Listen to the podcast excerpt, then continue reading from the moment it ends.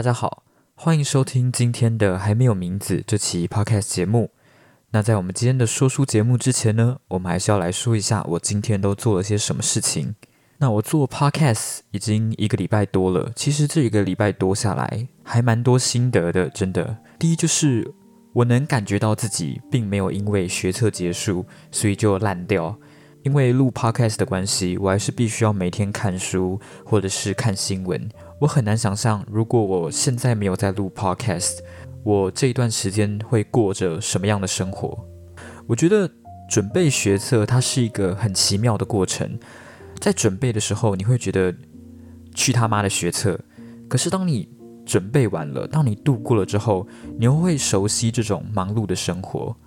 你会害怕那种躺在床上，然后一整天什么事情都没做的感觉，或者是一整天都在打电动的感觉。你会害怕，因为你会觉得时间每分每秒都在流逝，然后你都在虚度这些光阴。我觉得那会是一件很可怕的事情。所以我真的觉得，虽然我从录 podcast 到现在也只有一个礼拜多的时间，可是我觉得我每天都有在进步。那今天要跟大家分享的第二件事情是。我有想要架起另外一支麦克风，因为我买了两只麦克风，可是我目前只有一只麦克风是用麦克风架架起来的，另外一个麦克风我就是放在我的包包里面。如果今天要去其他地方录音，我不用把我桌上的麦克风拆下来，我只需要带第二只麦克风出去就可以了。但是这几天真的太冷了，所以你会想要躺在床上，躲在被窝里面。追剧或者是划手机，像我刚刚就差点爬不起来录 podcast，因为真的太冷了。你不会想要从被窝里面出来，相信我。所以我刚刚就想啊，我要不要干脆把第二支麦克风架起来，就架在我床上那边。如果我今天不想要坐在书桌前录音，我就可以躺在床上拉第二支麦克风来录就可以了。那今天要分享的第三件事情呢，是我今天一整天的下午。基本上都是在睡觉，因为昨天的睡眠品质并没有这么好。我原本想说，我住在表弟家，我可以睡沙发，但是昨天真的很冷，我穿了两件的外套，然后裹着一件被子，我还是会觉得冷，所以我最后就受不了。OK，因为是真的冷到睡不着，我就想说，那就去跟表弟睡好了。所以我进了我表弟的房间之后，我就爬过我表弟的身体。OK，我不想要去吵到他睡觉，因为他看起来也挺累的。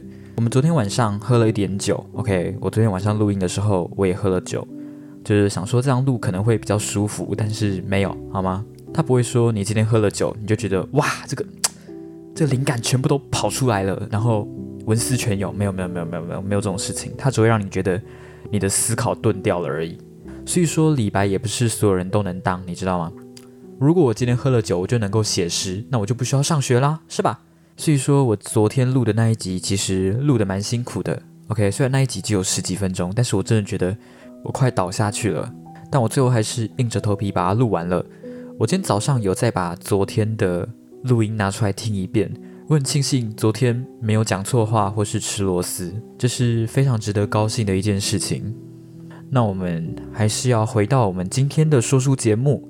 那我们今天要跟大家介绍的书是太宰治的人生笔记。如果你今天问我说我最喜欢的诗人是谁，我会跟你说我最喜欢的诗人是北大三剑客的孩子。如果你今天问我说我最喜欢的作家是谁，我会跟你说就是太宰治。太宰治他是一名无赖派作家。所谓的无赖派作家，其实就是他们的写作风格会把一些比较放荡、比较阴暗颓废的部分。写到自己的作品里，像是太宰治的代表作《人间失格》，或者是坂口安吾的《白痴》这两部作品，它都是无赖派作品的代表作。既然我们讲到太宰治，我们就一定会提到太宰治的代表作《人间失格》。你可能没有看过这本书，但是你一定都听过这本书的书名。我非常推荐大家去看这本书。如果你不喜欢看书的话，也没有关系，你可以看电影。又或者是去看伊藤润二改编的漫画，其中我觉得伊藤润二把这一部作品画得非常非常的好。那关于人间失格，我们以后有机会一定会讲这一本书。我们今天主要把重点放在认识太宰治这一位作家。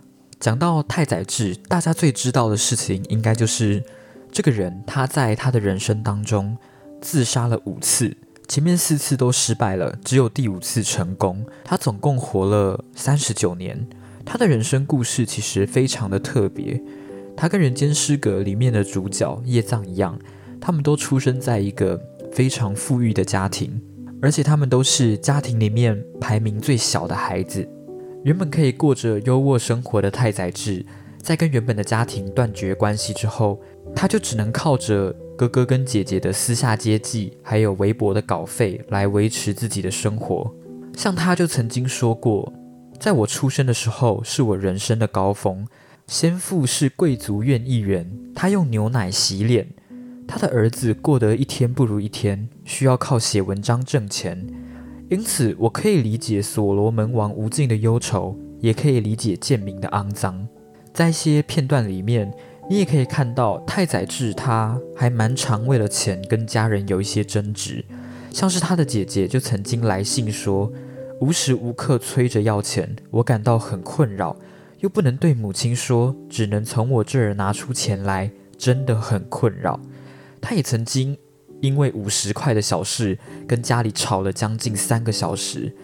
说实话，我们可能很难理解，为什么出生在一个富贵人家的孩子会为了钱跟家里有所争执。但事实上，太宰治他把钱当作是身外之物，像他就曾经说过。金钱终究不是最好的东西。如果现在我手上有一千元，你想要的话就给你。对于很多人来说，太宰治他是一个多情的人，他的人生在很多女人当中游走。像他会被自己的家族断绝关系，最主要的原因就是他想要跟一位艺妓结婚。那在写作和文学这一方面，太宰治认为小说它是最重要的写作形式。像他就曾经说过，作家一定要写小说。那太宰治他当然也有被退稿的经验，像是在他妻子美之子夫人在回想太宰治这本书当中就有写到，太宰治他在昭和十二年末的时候，以贝德的《哥留多》为题写了二十一章的稿纸，结果就被《文艺春秋》的编辑部退稿。后来太宰治又以此为底。后来，太宰治就写了《懒惰的哥留多》。所谓的哥留多，它其实就是一种歌牌，它是一种考验记忆力、反应力还有文学的游戏。那这本书里面，它也有收录《懒惰的哥留多》这部作品。等一下，我也会从这一部作品里面挑其中几部分，我觉得比较有意义，也让我印象深刻的地方来跟大家分享。那我们回到太宰治的人生经历。我们刚刚有提到太宰治，他自杀过五次。那第一次是在他二十岁的时候，当时他困惑于共产主义，还有自己的出身，在期末考前夜自杀未遂。大家要知道的第一件事情是，太宰治的出身其实对他有非常大的影响。像他自己是地主阶级出身，那在他小的时候，在学校里生活，学校里面的农家孩子就不敢跟他有互动。生怕得罪太宰治，又或者他是他们家孩子里面最小的那一个，所以无论是继承父业或者是财产，都跟他没有太大的关系。他的爸爸也没有放多少的心思在他身上，在他出生的时候就把太宰治丢给保姆照顾。太宰治一直是到十二岁的时候才知道，原来保姆不是自己的亲生母亲。就是这些零零总总的困惑，造就了太宰治的第一次自杀。而太宰治的人生也是从这一次自杀开始，就不断走下坡。像是在他隔年的时候，也就是他二十一岁的时候，他在咖啡厅遇到了一个女士，然后他们两个就陷入了爱情，最后跳海殉情。这个女士最终死了，可是太宰治没有死。而在他二十六岁的时候，他又再一次自杀，可是最后他还是活了下来。一直是到太宰治二十九岁的时候，他遇到了陪伴他走到最后的妻子石原美之子。美之子希望太宰治能够专心创作，所以就将家庭的负担都揽在身上。也就是在太宰治与美之子相遇，一直到他自杀结束自己的生命这一段十年之间。他产出了非常多脍炙人口的作品，像是《女生图》《惜别》《玉家草纸》《斜阳》，还有他的代表作《人间失格》，都是在这十年之间写出来的作品。那接下来我们就要进到这一本书的内容了。在小说《新潮》当中，他曾经提过自己的生长环境。他说，他出生在有钱的人家，有很多的哥哥姐姐。那身为最小孩子的他，在成长的过程当中，一直是衣食无缺的，所以养成了他不懂世事又有点害羞的性格。在很多人的眼中，他似乎是一个以害羞的个性为傲的人。其中，他也表明自己是一个厌世主义者，他感觉不到任何活下去的欲望。他每天都一直在想要怎么样才可以离开这个世界。而这或许就是他能以文学为志的动机。他其实很不喜欢把自己有钱人家的身份显露出来，他怕被人家误会。可是他的生活能力又几乎为零，他很想过着低限度的生活，可是他连绑绳子都不会。又或者是谈恋爱，会有人因为对他有好感，所以主动亲近他，但是他又很怕别人认为。这个女生不过是因为她家里很有钱，所以才会主动示好。也因为如此，她也亲自断送了很多段的感情。她不喜欢把自己家族的地位当成是自己的手段，所以她总是在别人的面前表现出一副吊儿郎当的样子，尽可能的扮演成一位愚蠢的人。而在太宰治还在东京帝国大学读法文的时候。文艺杂志希望他能够写几篇作品送过去，于是太宰治就把他的短篇作品《逆行》寄给了杂志。结果这一部作品就入围了第一届的芥川奖入选名单。在这里，我们要简单提一下，太宰治其实非常喜欢芥川龙之介，尤其是芥川龙之介的代表作《罗生门》。所以，当他知道有人为了纪念芥川龙之介而办了芥川奖的时候，他非常希望自己的作品能够得奖。遗憾的是，这一次的入围没有得奖。而在第二届芥川奖的时候，原本太宰治有机会能够得奖，因为其中有一位评审大力赞扬太宰治的作品。结果当时日本发生了一件事情，就是二二六事件。讲简单一点，二二六事件其实就是一次政变，可是这一次的政变没有成功，也就因为二二六事件的关系，所以第二届的芥川奖没有一个人得奖。因为这件事情，太宰治感到非常的难过，他觉得全世界都在与他作对，在郁闷之下，他服用了大量的麻药，结果导致麻药中毒，他还因为这件事情被送到医院去。或许是因为这件事情，所以芥川奖还有太宰治就在作家的圈子里面形成了话题。在《Human Lost》里面，他写到了不断的被嘲笑，让我变强。在我们看懒惰的哥留多之前，我们先来看一下太宰治曾经在文艺杂志里面分享他在创作《晚年》这部短篇集的时候，他所经过的过程。太宰治为了写这篇短篇集，他花了十年的时间，而这十年里面，他没有办法带着愉快的心情去写作，而他为了这一本书流离失所，自己的自尊心也不断的受到伤害。在写这部作品的时候，他也花了数万元的金钱，撕毁了百余篇的小说，用了约五万张的稿纸。而这些辛苦最终留下来的只有六百张的稿纸，还有六十元的稿费。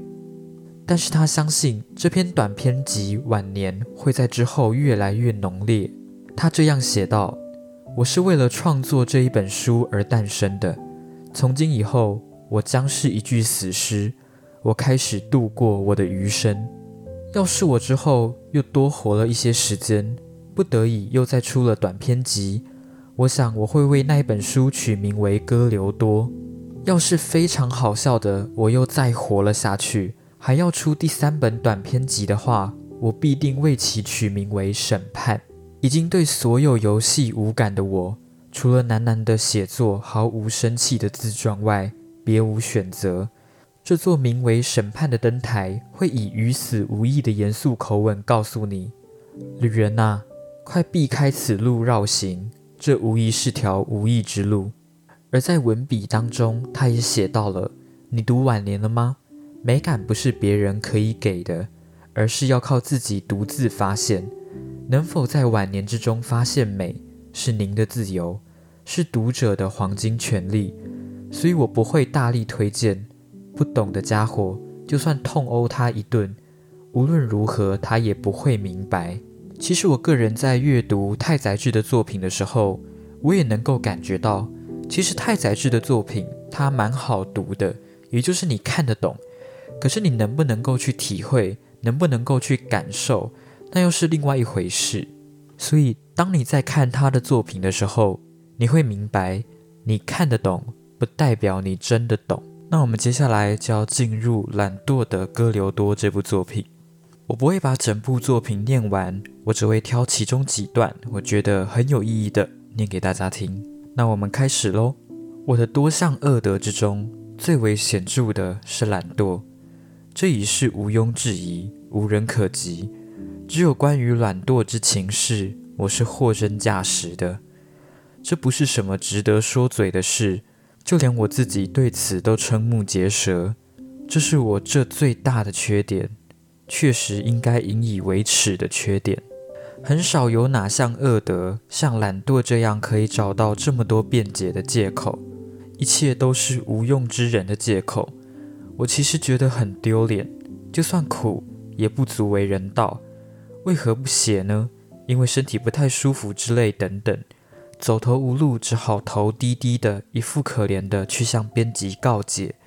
但是你看过有病人可以一天抽上五十根以上的 BAT，喝起酒来不费吹灰之力干掉一身，接着还能爬完三碗茶泡饭的吗？简而言之，一切就是因为一个懒字。一直这样下去，怎么看我都是个没前途的人。是的，若一切都是注定的，我也很难过。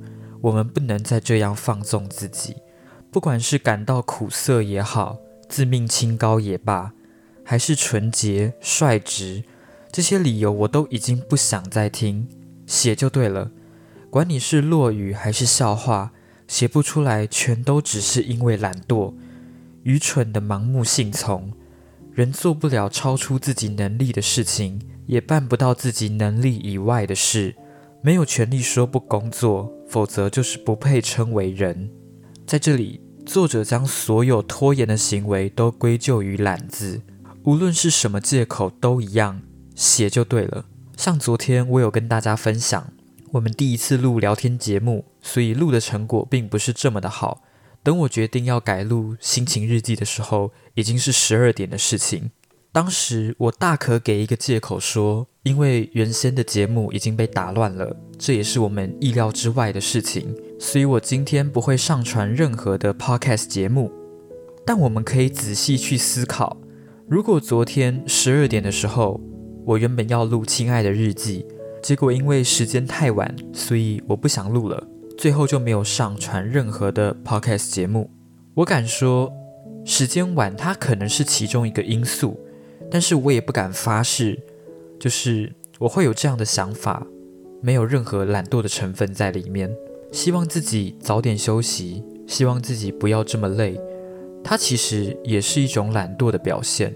所以我其实能够理解太宰治在写这一段的时候，他所想要表达的意思是什么。接着我要讲的这一段，是我觉得在懒惰的哥留多里面非常有趣的一个段落。一想到此。也只能心不甘情不愿地坐在书桌前，但却什么也干不了，只手托腮发呆，也没有特别想什么深远的事。这世界上再也没有比懒惰者空想更愚蠢而无用的了。这也算是一种坏事传千里吗？这懒惰者的空想竟然一发不可收拾的狂奔，究竟想了些什么？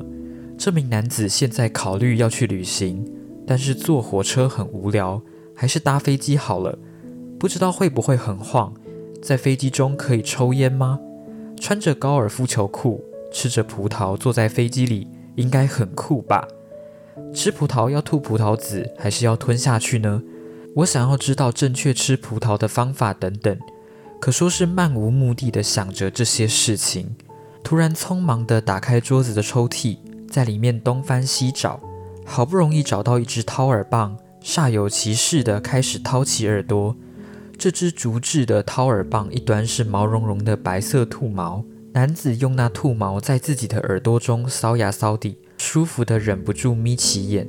挖好耳朵了，无所事事，之后又开始在抽屉里找呀找，找到防感冒的黑色口罩，二话不说的往脸上戴，挑着眉，眼睛溜溜的转呀转的，东看西看，无所事事。脱掉口罩，收回抽屉里。啪的一声关上，又再支着脸。玉米是种低贱的食物，有没有所谓的正确吃法呢？啃玉米的样子就像是拼命的吹着口琴般，等等的蠢事在脑中不断冒出来。不管想的事情有多么天马行空，最后好像总离不开吃的东西。而且这名男子根本没有味觉可言，比起味道，还比较关心怎么吃。对于需费力吃的食物，他看都不想看一眼。例如秋刀鱼之类的，吃起来也许很美味，但是因为有刺，这男子就是讨厌，所以就一副讨厌吃鱼的样子，并不是因为味道的关系，而是觉得要挑刺很麻烦。就算是高价的料理，如盐烤香鱼等，他也都不喜欢。遇到这样的菜时，总是一脸不好意思，稍微用筷子挑了几下。就放着，再也不去动它。他喜欢吃玉子烧，因为没有刺；喜欢豆腐，因为吃起来不用费力；喜欢喝的东西，牛奶、汤，无论美味与否，只因为吃起来不麻烦。说起来，这男子也不太分得出寒暑、夏天，不管再怎么热，也不会拿扇子来扇，因为嫌麻烦。如果有人跟他说今天真的好热，然后拿出一把扇子给他，他才会发现是哦，今天有那么热吗？急急忙忙地拿起扇子扇呀扇的，一副很凉爽的样子。但是很快的又觉得厌烦，停下扇扇子的手，无意识地将那扇子放在膝上，三不五时挑逗一下。从刚刚我念的这段内容当中，你可以看到太宰治他对自己的告诫。也许他本身想要强调自己无法写作是一种背德，后来才发现这一切都是借口，说白了就是一种懒惰。但是当这位懒惰者发现自己就是懒之后，开始他无穷的想象狂奔，直至结尾。最后还想要跟大家分享在《懒惰的哥留多》里面的其中一个段落：不断的被憎恨让我变强。你偶尔也写一下震惊的小说吧。最近好不容易世人对你评价稍稍好转，竟然又写了那些有气无力的哥流多，真是让人伤脑筋。这下子大家又会开始怀疑你的病是不是还没有完全治好。我猜我的那群好朋友会这样担心我，但我想他们可以放心，我又不是老人。最近我感觉到其实也没有什么事，一切都从头开始。我的文笔还不成熟。一篇文章要反复思量，边想边写，里面也都还是满满的关于自己的事，喜怒哀乐，一天一天如何度过的流水账。我发现，果然三十一岁只能做三十一岁会的事，看似理所当然，对我而言却是惊人的发现。我还远远无法写出像《战争与和平》、《卡拉马朱夫兄弟们》这样伟大的杰作。我可以确定。我绝对写不出来，就算有新挑战，却也没有力量可以达到那种境界。然而，我并不因此丧志，我打算要活得长久，终我一生来努力。最近，我终于能有这样的觉悟了。我喜欢文学，只有这一点是不输人的，是不容易妥协的。若不喜欢文学，就无法从事文学，这是一种信仰。这家伙终于慢慢的明白了。然而，我真心的认为，三十一岁就该像个三十一岁的人，要勇于尝试各种冒险。我还写不出《战争与和平》那样伟大的作品，且今后还有好长一段路要摸索，应该会很痛苦吧。前方的浪还很大，这点我有自知之明。我会十分小心，十分的用心。这部作品，不论是形式上，或是从情感上来说，一定都还未从三十一岁的框框跨出来。但是对此，我得要有自信。三十一岁只能写得像是三十一岁该有的样子。我认为这也是最好的状况。我边写边感到悲从中来。也许我不该这样写，但是胸口一波波情绪涌上来，实在无法不写下来。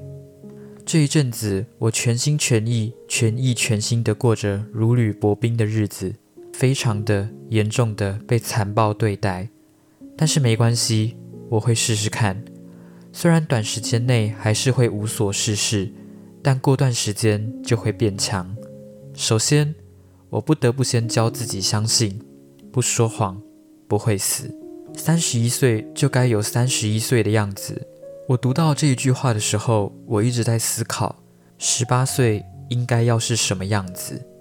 我觉得这个问题是现在很多人都会去忽略掉的问题，也就是你觉得你应该要是什么样子。或许你在追逐你想要的那个样子的时候，你会被残暴的对待，你也可能没有办法得到任何形式上的成果。每一个人他都会有理想中的自己。而你只差一个勇气去实践，你只差一个勇气去挺过你会面对到的困难和痛苦。没有任何一个改变，它不需要做出任何的牺牲。你要重建之前，就必须要有破坏。而你有没有勇气去接受破坏时带给你的摧残？这就是为什么我有时候会觉得，放弃的勇气比坚持的勇气还要困难。你愿不愿意为了更好的？去放弃自己拥有的，我常常会觉得人类很像是一块海绵。我把你丢到水里，你很努力的去吸取这些水分，但是你总有饱和的时候。如果你今天想要吸收更干净的水，你就必须要排出一些你曾经努力要吸取的水分。我鼓励大家都能勇敢的踏出第一步，我相信你会得到更多不一样的收获。我抬起头来。仰望眼前的群山，夏明易虐，上天难欺。黑夜之后，白天降临。我们今天的说书节目差不多到这边就结束了。那在这边还是要跟大家讲一下，我在之后的说书节目里会陆陆续续把太宰治的作品讲给大家听。至于失眠系列的部分，我大概一个礼拜会录一集。我会先录瘦骨嶙峋的爱。等我把瘦骨嶙峋的爱录完之后，我才会去录孩子的诗。至于以后有没有办法一天录两集，我觉得有点困难。困难的部分不在于录音跟剪辑，而在于阅读跟写文案的部分。因为我现在录音跟剪辑一期节目要花大概四个小时的时间，两期节目也才八个小时而已，是真的还好。重点就是在于阅读、写文案，还有找资料，真的要花非常多的时间去完成。以后如果有机会一天放两期节目，应该也是一期是失眠系列，另外一期是说书或是时事新闻。我会尽量保持高频率的更新，这样平台才有机会推荐我的 podcast 节目。所以我明天会来试试看有没有机会，就是一天发两期节目。那我们今天就先录到这边，希望今天的节目能带给你一个好的心情，能够带给你一个好的夜晚。如果喜欢我的 podcast 节目的话，记得去订阅我的 podcast 频道，并且多多帮我分享，要开启小铃铛才会在我节目上市的第一时间接到通知。我们在未来的节目里不见不散。